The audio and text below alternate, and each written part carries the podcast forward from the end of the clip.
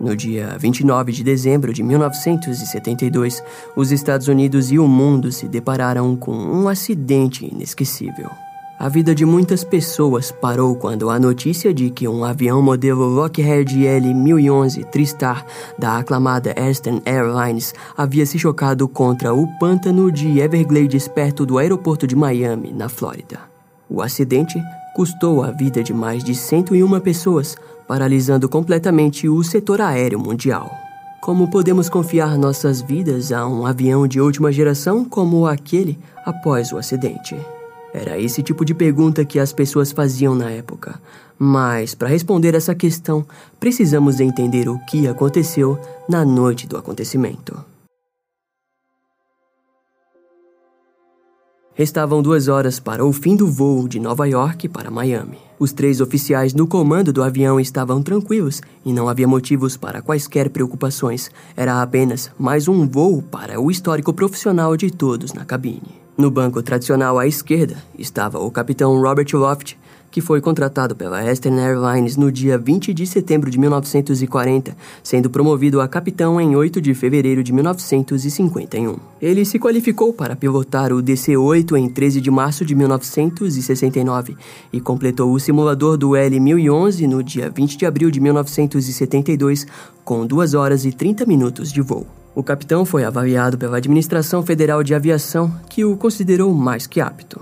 Porém, em seu último exame médico, ele foi informado que precisaria passar a usar óculos. No banco à direita estava o copiloto Albert Strockstrill, que foi empregado pela Eastern Airlines no dia 7 de agosto de 1959 para o cargo de engenheiro de voo. Sua experiência anterior era da Força Aérea Americana e ele contava com 6 mil horas de experiência de voo como piloto. Albert concluiu seu treinamento para o DC-8 em 13 de dezembro de 1971.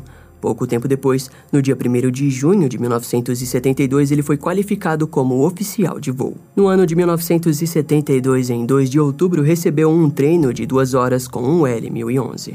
Alguns dias depois, concluiu sua verificação com os procedimentos de emergência associados aos sistemas hidráulicos do trem de pouso. Nos dias de hoje, não existem engenheiros de voo, porque os computadores já fazem todo o trabalho de cuidar dos sistemas da aeronave. Junto aos três estava um especialista em manutenção da Eastern Airlines, Ângelo Donadeu. O capitão Robert era um piloto veterano e um verdadeiro capitão da velha guarda. Sua equipe era experiente. Robert tinha 30 mil horas de experiência e, junto com o restante dos companheiros, eles estavam somando mais de 50 mil horas de experiência de voo. Contudo, veremos que a experiência não é tudo o que eles precisavam ter naquela noite de 1972. Afinal, juntos, eles não tinham nem 300 horas de voo no recém-lançado avião L-1011. No mês de abril de 1972, a Eastern Airlines foi a primeira empresa aérea dos Estados Unidos a receber o novo L-1100 Tristar, um avião formidável de última geração da empresa Lockheed Martin. O lema da Lockheed para a criação do L-1011 era, entre aspas, apenas a melhor tecnologia de bordo seria aceitável, e se essa tecnologia ainda não existisse, a Lockheed a inventaria.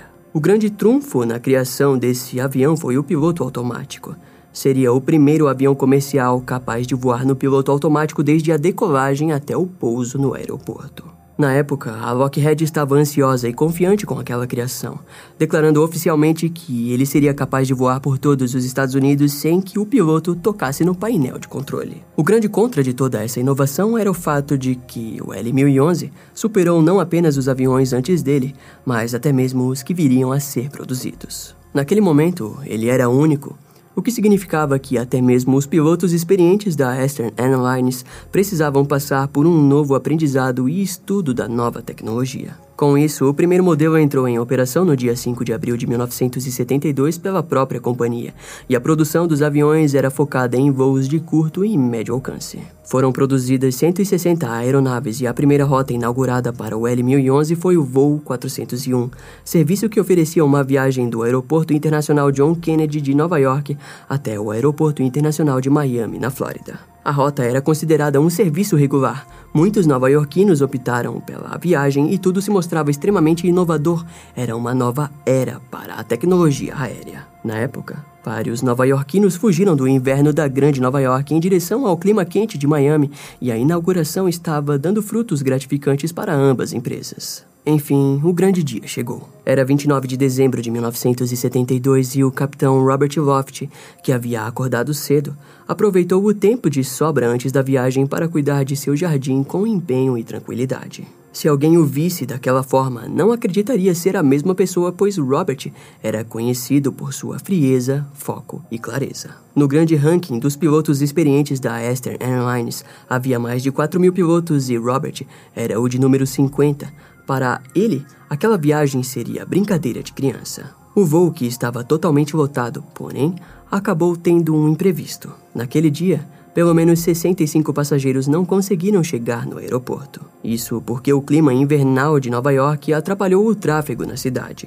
Muitas pessoas provavelmente ficaram arrasadas, sentindo que o dia delas tinha sido estragado por não terem conseguido pegar o voo. Porém, não demoraria muito para elas agradecerem aos céus por não terem conseguido chegar no aeroporto. Na hora que o voo partiu de Nova York, ele contava com apenas 164 passageiros e 13 tripulantes, um número bem abaixo do programado. Uma das tripulantes, chamada Doris, teria seu último voo na Eastern 401 com destino a Miami, mas devido ao atraso do voo 26, houve uma mudança nas escolhas dos tripulantes e Doris foi enviada para o voo 477 com destino a Fort Lauderdale. Em contrapartida, a tripulação do voo 26 foi enviada para o voo 401. Aquela troca não deixou Doris frustrada, pois faria com que ela chegasse mais cedo em casa naquela noite. O grande ponto que Doris não imaginava era que aquela troca havia salvo a mulher de sua provável morte. Em Nova York, ele contava com apenas 164 passageiros e 13 tripulantes,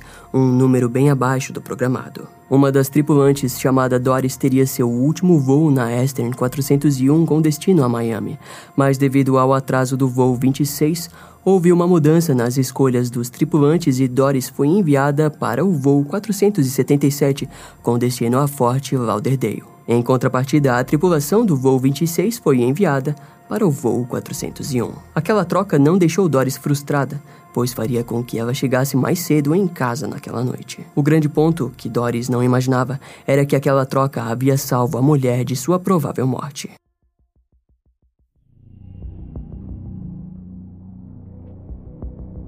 O plano era que assim que o voo 401 chegasse ao oeste do aeroporto de Miami, a 2 mil pés de altitude, ele passasse a entrar em modo de espera para que não interferisse na entrada de outros aviões. Na mesma noite, o voo 607 da National Airlines relatou estar com problemas e sem conseguir resolvê-lo da cabine, fazendo com que o aeroporto lançasse uma resposta de emergência caso o trem de pouso não funcionasse em segurança. Na torre, o controlador de tráfego aéreo estava ocupado lidando com aquele problema e não prestava muita atenção no estado da Eastern Airlines 401. O L-1011 passou a relatar problemas enquanto subia lentamente os 2 mil pés de altitude. Como o pouso estava quase acontecendo, a equipe percebeu que a lâmpada da luz do trem de pouso não acendia. Donald Repo acionou o que chamam de árvore de Natal, que é um teste onde todas as luzes da cabine são acesas para determinar se alguma outra luz não estava funcionando, e assim determinaram que a luz com problemas estava realmente queimada. O capitão Robert Loft e o copiloto Albert Strockstrill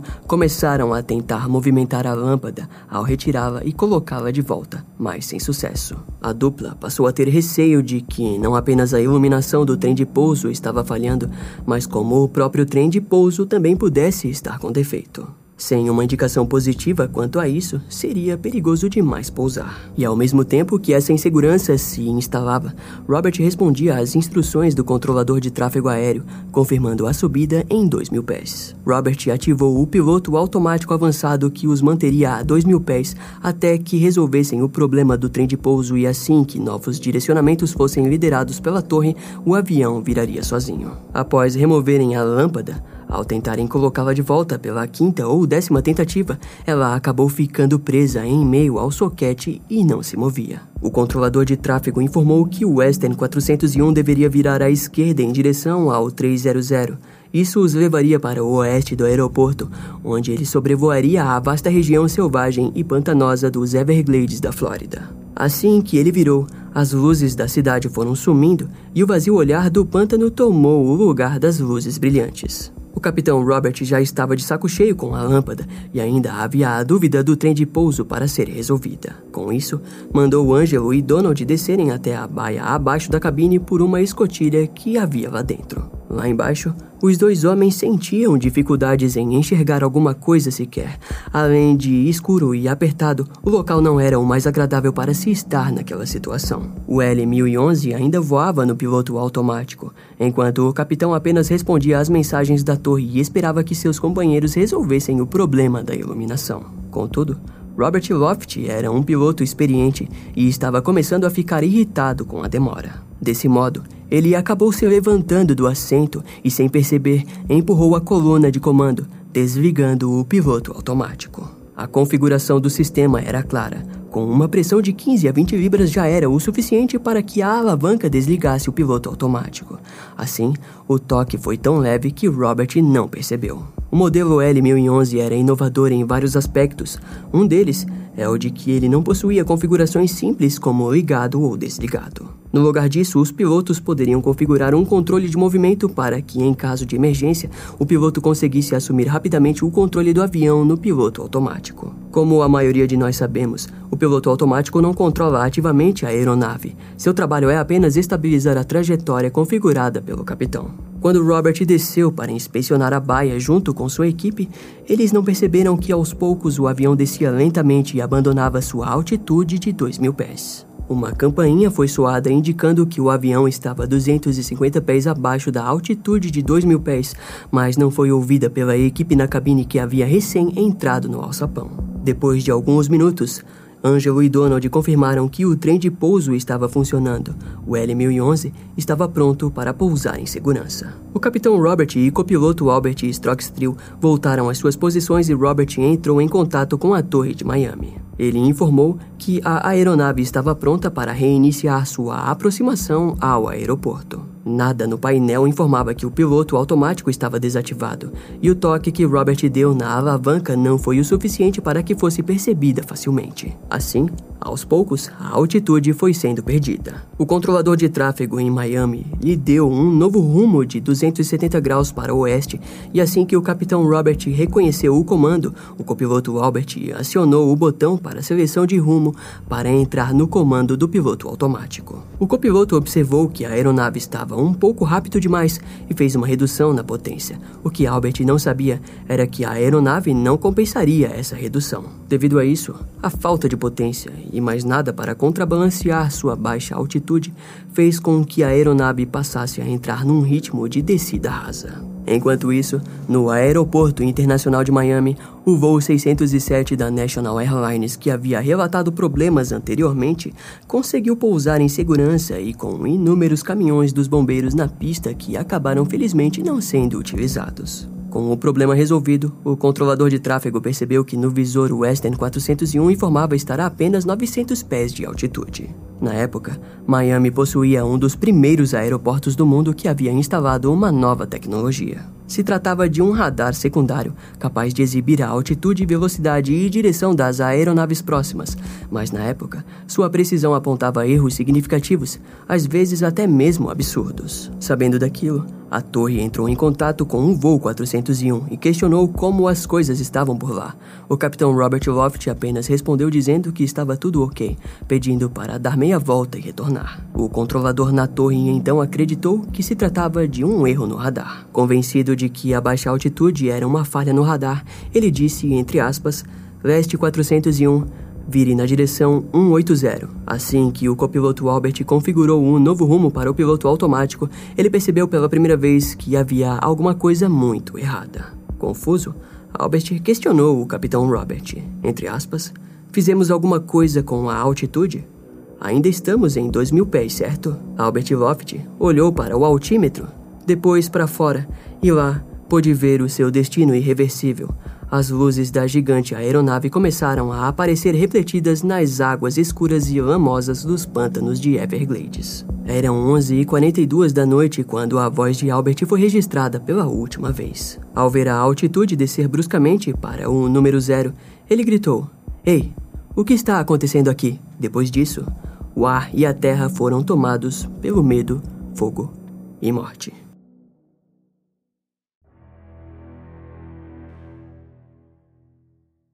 Inúmeros sons ecoaram dentro da cabine com a aproximação da aeronave ao solo. Robert ergueu seus braços rapidamente para tentar fazer alguma coisa, mas já era tarde. O voo 401 da Eastern Airlines atingiu a superfície pantanosa dos Everglades na Flórida com 365 km por hora. O impacto foi violento o bastante para desintegrar boa parte do avião. Luzes se apagaram e piscaram pela última vez no avião, que foi preenchido pela escuridão densa do pântano. Enquanto a fuselagem despedaçava em grandes destroços por todos os lados, os passageiros sofriam o mesmo fim. Muito combustível se misturou com as ferragens e lama.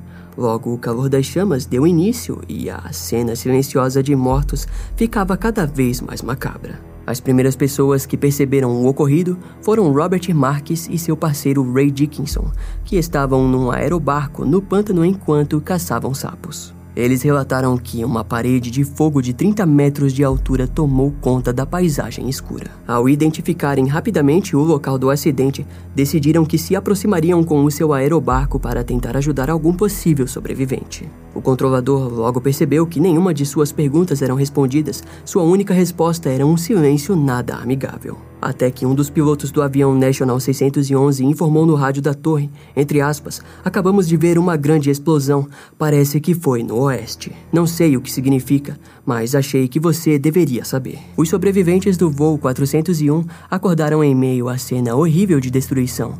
Muitos passageiros foram jogados até 100 metros de distância do avião e a grande maioria que foram jogados a essa distância morreram. Já os mais sortudos ficaram presos em seus assentos enquanto tudo ao redor deles havia sido repartido em pequenos fragmentos de metal. Alguns dos que ficaram presos apresentavam lesões superficiais, já outros fatais. Muitos dos que sobreviveram à colisão acabaram se afogando nos 30 centímetros de água do pântano por terem ficado presos no banco de ponta-cabeça. Outros sobreviventes estavam jogados no pântano e se debatendo de dor devido aos cortes e fraturas brutais. Alguns poucos conseguiram sair sem quaisquer danos e ilesos. Eles se afastaram com outros poucos sobreviventes. Uma das comissárias de bordo que sobreviveu, Beverly Fox, subiu em cima de um dos destroços e pediu que os sobreviventes se acalmassem. Ela tentou cantar músicas de Natal, mas a única música que lembrava era Frosty the Snowman. Os caçadores de sapos chegaram na cena e descobriram um local horrível e infernal com gritos, choros, corpos e roupas jogadas por todos os lados. A prioridade deles foi encontrar primeiro as pessoas que estavam presas de cabeça para baixo nos assentos, pois viram inúmeras pessoas se debatendo enquanto se afogavam na água. A guarda costeira naquela altura já havia sido acionada, e em menos de cinco minutos um helicóptero já estava sondando a área. O piloto, mais tarde, afirmou não acreditar que estava atendendo uma chamada de queda de um L-1011, afinal, era o mais novo avião revestido em tecnologia avançada. A noite estava estrelada demais para acreditar que um avião havia realmente caído. Até chegar no local, ele só pensava que aquilo deveria ser um mal entendido. O caçador de sapos Robert Marques, ao ver o helicóptero, pegou sua lanterna de potência alta e a moveu para simbolizar um farol, chamando a atenção dos pilotos, fazendo com que os primeiros socorros se tornassem mais rápidos. O helicóptero pousou em um dique próximo e o resgate se deu início. Graças aos caçadores, que levaram muitos dos sobreviventes de barco até o dique, os oficiais da guarda costeira puderam focar nas pessoas em meio aos destroços. Na cabine, um deles encontrou o capitão Robert Loff ainda vivo, mas brutalmente ferido, enquanto ao seu lado estava Albert Strockstrill, já morto. Robert sabia que seu destino era o mesmo e, após alguns minutos sendo atendido, ele olhou para um dos socorristas e afirmou que estava partindo. Da cabine, apenas dois deles foram encontrados com vida: o engenheiro Donald Repo e o técnico Ângelo Donadeu, que no momento do impacto estavam dentro da baia. Com as mortes sendo testemunhadas, o resgate passou a ficar mais tenso. Devido ao local da queda, que ficava a 13 quilômetros da estrada, os veículos conseguiram chegar a apenas 100 metros do local. Os primeiros sobreviventes só foram deixar o local depois de uma hora e os últimos saíram de lá apenas depois das 3 da manhã. Inicialmente, 79 pessoas sobreviveram em um cachorro, que foi um dos primeiros a chegar no hospital Mercy em Hialeah. Dois dos sobreviventes, porém, morreram posteriormente devido ao dano de seus ferimentos, incluindo o engenheiro Donald Repo. Os dias se passaram e mais dois sobreviventes morreram. Muitos deles estavam lutando contra infecções causadas pelas bactérias da água do pântano. Algumas pessoas receberam tratamento, mas que se mostrou inútil, resultando na amputação dos membros para que o restante do corpo não fosse afetado com a infecção. Na época, aquele havia sido o maior acidente envolvendo um avião nos Estados Unidos muitos passaram a atribuir votos positivos no tamanho do avião da Esther Airlines. Segundo algumas pessoas, graças a isso, muitos deles haviam sobrevivido. Contudo, a verdade é que o que os salvou não foi a aeronave, mas sim a superfície na qual ela se chocou. Alguns investigadores atribuíram a responsabilidade ao design dos assentos do L-1011, que era muito mais forte do que os exigidos nos regulamentos. Ao fim, Aquilo não importava realmente. O fato estampado nos jornais era frio e direto. Das 176 pessoas a bordo da aeronave, 101 morreram e 75 sobreviveram.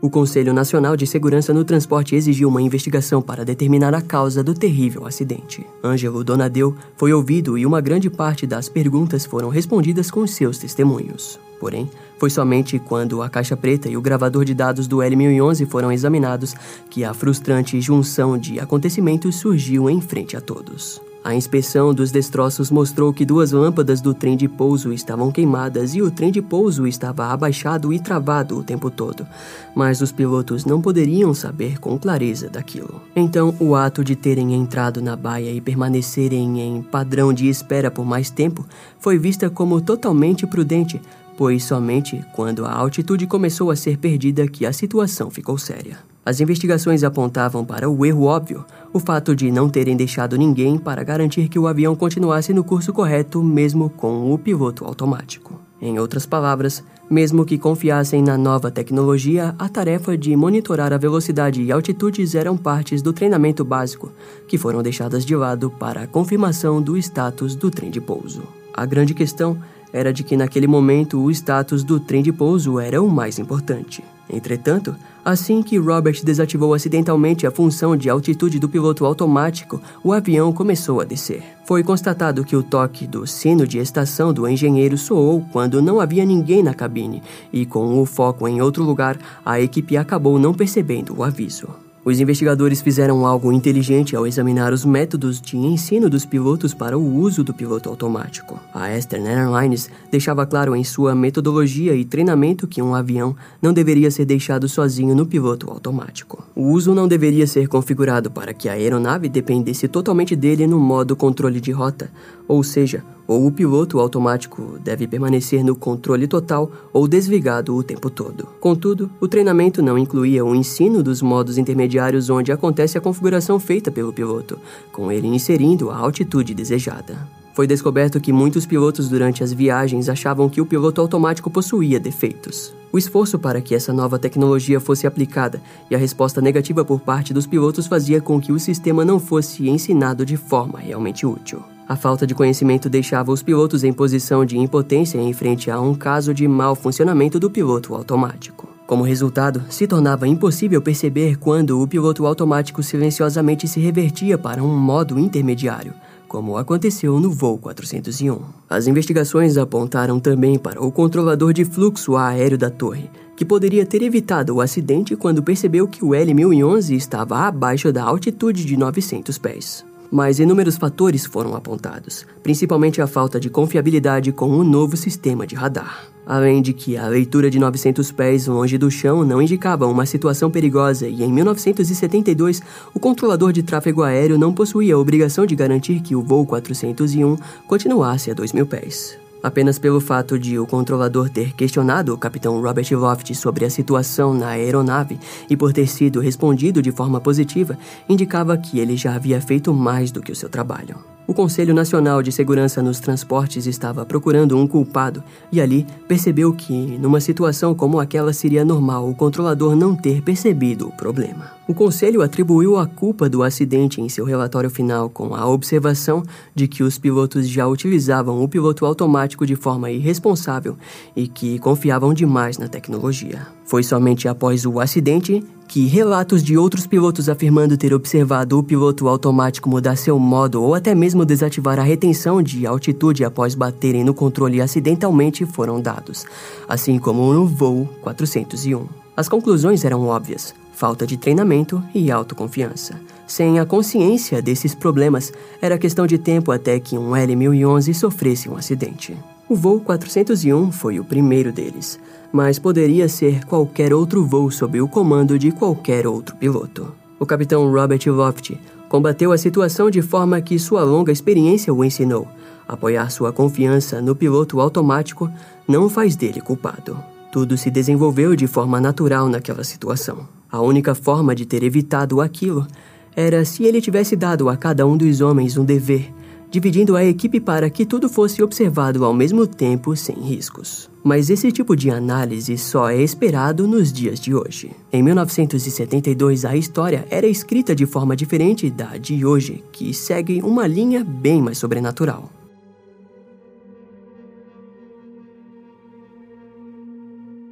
Nos dias de hoje, o voo 401 não nos remete às suas lições de segurança, mas sim às supostas assombrações que se tornaram lendas urbanas. No romance de pseudo-não ficção, Fantasmas do Voo 401, de John D. Fuller, do ano de 1976, a história conta que a Eastern Airlines recuperou equipamentos de cozinhas da aeronave destruída. Os objetos foram instalados em outro L-1011 e logo em seguida os passageiros e tripulantes começaram a ver as aparições de Robert Loft e Donald Repo. A história se espalhou de forma tão inacreditável que fez com que a companhia aérea passasse a pedir para seus funcionários pararem de afirmar terem visto fantasmas nos registros dos voos. Contudo, a origem dos avistamentos é um pouco mais diferente. A história teve sua origem em um dos artigos do jornal Flight Safety Foundation de 1973. No artigo é mencionado uma falha em outro avião da companhia, onde o escritor diz em um tom de brincadeira que o piloto afirmou ter visto o fantasma de Donald Repo, o culpando pelo incidente. Em algum momento, o autor John Fuller levou a história a sério demais e assim escreveu o livro. A lenda era considerada verdadeira, mesmo que nunca houvesse sequer uma prova que confirmasse a recuperação dos itens do avião. Com a conclusão das investigações, o Conselho Nacional de Segurança dos Transportes exigiu três recomendações: o desenvolvimento de procedimentos para que o controlador de tráfego aéreo da torre tenha permissão para ajudar ao perceber a baixa altitude em aeronaves. A segunda recomendação envolvia o uso de cintos de segurança e a obrigação de usá-los. E a terceira recomendação era de que as lanternas usadas pelo comissário de bordo sejam armazenadas em um local seguro para, em caso de acidente, possam ser usadas para sinalização. Alguns anos mais tarde, o conselho criou o, entre aspas, gerenciamento de recursos da tripulação, que é um conjunto de procedimentos de treinamento para uso em ambientes onde o erro humano pode ter efeitos devastadores. A empresa Lockheed modificou por conta própria o desenvolvimento do ZL-1011, aplicando luzes nas rodas que acendem assim que o trem de freio fosse acionado, além de uma luz de aviso âmbar para acompanhar o sinal sonoro de aviso com a perda de altitude configurado no piloto automático. Essa atitude fez com que o desenvolvimento do sistema de alerta de altitude mínima segura fosse iniciado. Ele é um alarme que soa na torre de controle assim que qualquer uma das aeronaves desça abaixo do limite seguro de altitude. Os sistemas passaram a ser usados em 1977 e foram instalados pela primeira vez nos aeroportos dos Estados Unidos no final da década de 1980.